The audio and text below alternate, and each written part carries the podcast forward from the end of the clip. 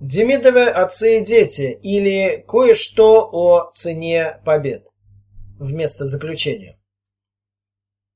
Первое столетие промышленной династии Демидовых – это почти не знающая исключение история побед, одержанных ее основателями.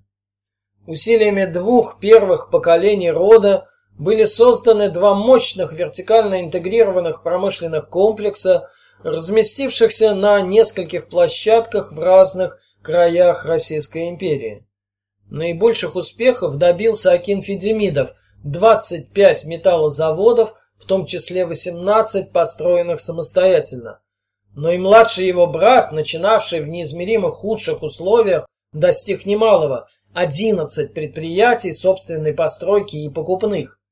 Смерть создателей эти комплексы раздробила, но уменьшившись в размере и увеличившись в числе, они в полной мере сохранили жизненный потенциал и в большинстве способность к развитию.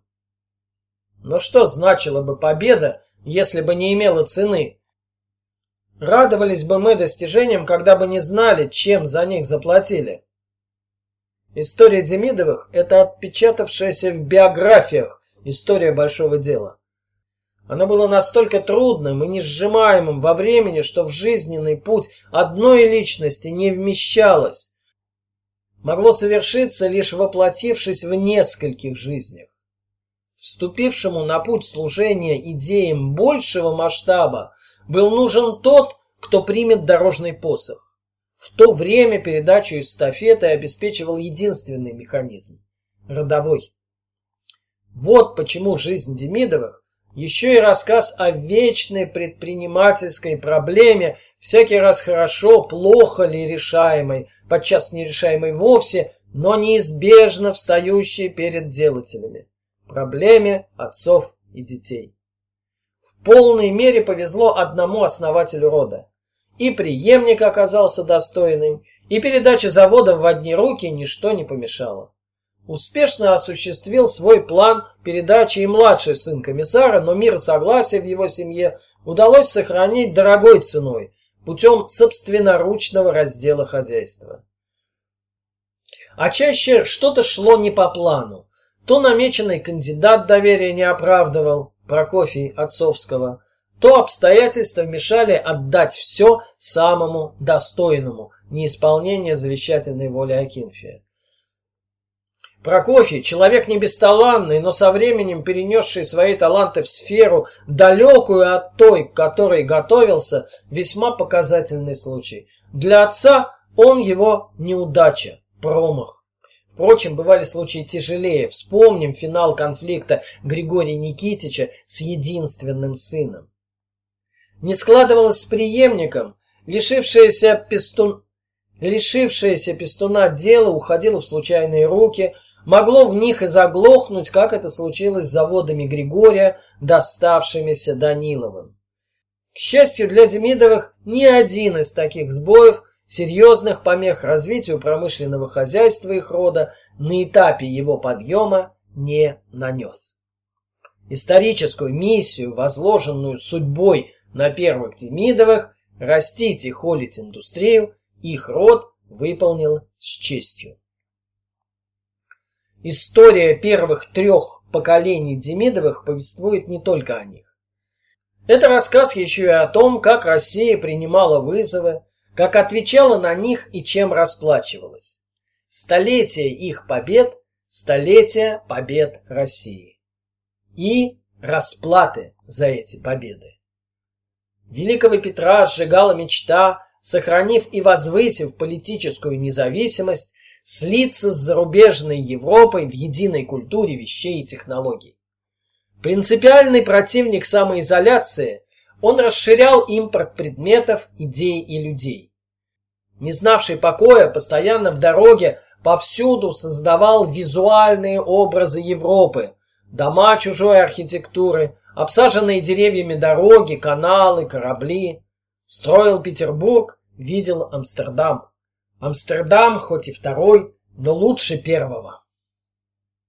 Современных ему Демидовых, вдохновенных творцов и истовых тружеников, Маниакальное стремление во что бы то ни стало догнать и перегнать за границу не мучило. Они, конечно, при необходимости нанимали иностранных специалистов и переносили на свои заводы приходившие к ним технологии. Но заимствование и пересадка сами по себе, как самостоятельная ценность, их не волновали. Они догоняли не потому, что гнались, а потому, что успешнее других работали. В результате оказались первыми прежних лидеров обойдя. Но при этом печальный парадокс. Еще прочнее закрепили то, с чем России давно пора было бы проститься. Успехи первых Демидовых были бы невозможны без широчайшего распространения на их заводах крепостнических порядков, распространения, которому каждый из них в той или иной мере способствовал. Столько себя, как Демидовы, в преображение России вложили немногие. Петр это осознавал и своих соратников ценил. Своей жизнью и трудами они писали противоречивую историю Петровской модернизации России. Она, модернизация, произошла бы и без Никиты Сакинфия. Но такой облик и такой результат без них имела бы едва ли. Не зная отдыха и окорота, Демидовы вместе с Петром Великим ваяли новую Россию. Следы их трудов не изгладились по сей день. Но памятника комиссару Демидову, который вроде бы был задуман, император не соорудил. Памятник Акинфию Никитичу, почти уже заказанный его внуком Николаем Никитичем, тоже не состоялся. Памятники, поставленные позже, 20 век сохранить не захотел. За исключением узкого круга специалистов, на Демидовых смотрели в то время глазами трудящегося и эксплуатируемого народа, часто не замечая или не желая замечать, что закрепившиеся в народной памяти исторические портреты создаются и живут по законам жанров народного творчества. Богатей значит злой, жестокий, стяжатель. Официальная идеология предлагала общественному сознанию иные образы, призванные воплощать идеал мастера-творца. Блоха, талантливо подкованная на кончике писательского пера, перевесила индустрию, оставленную Россией ее великими кузнецами. Лишь в постсоветскую эпоху место первых Демидовых в истории нации было осознано в степени, пропорциональной масштабу их деяний. Россия снова возводит монументы своим строителям. Среди немногих посвященных российским предпринимателям воссозданы и новые памятники Демидовым, кузнецу и его потомкам, прославившим свое имя на стезе не только предпринимательства, но и щедрой благотворительности. Мир стремительно меняется, решительно отправляя в пропасть забвения многое, без чего еще вчера себя и не мыслил.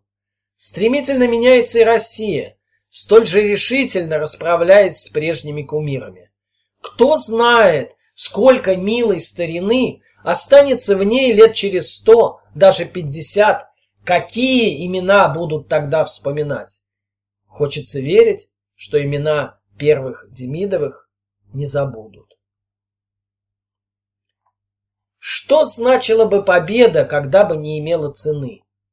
Демидовы третьего поколения, утратив связь с городской посадской культурой, потеряли себя, какими были рождены.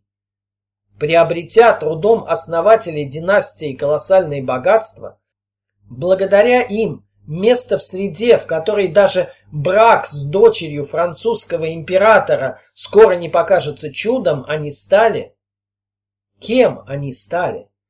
Получив все, о чем когда-то мечтали отцы и деды, чем владели? То они, Демидовы второго столетия династии.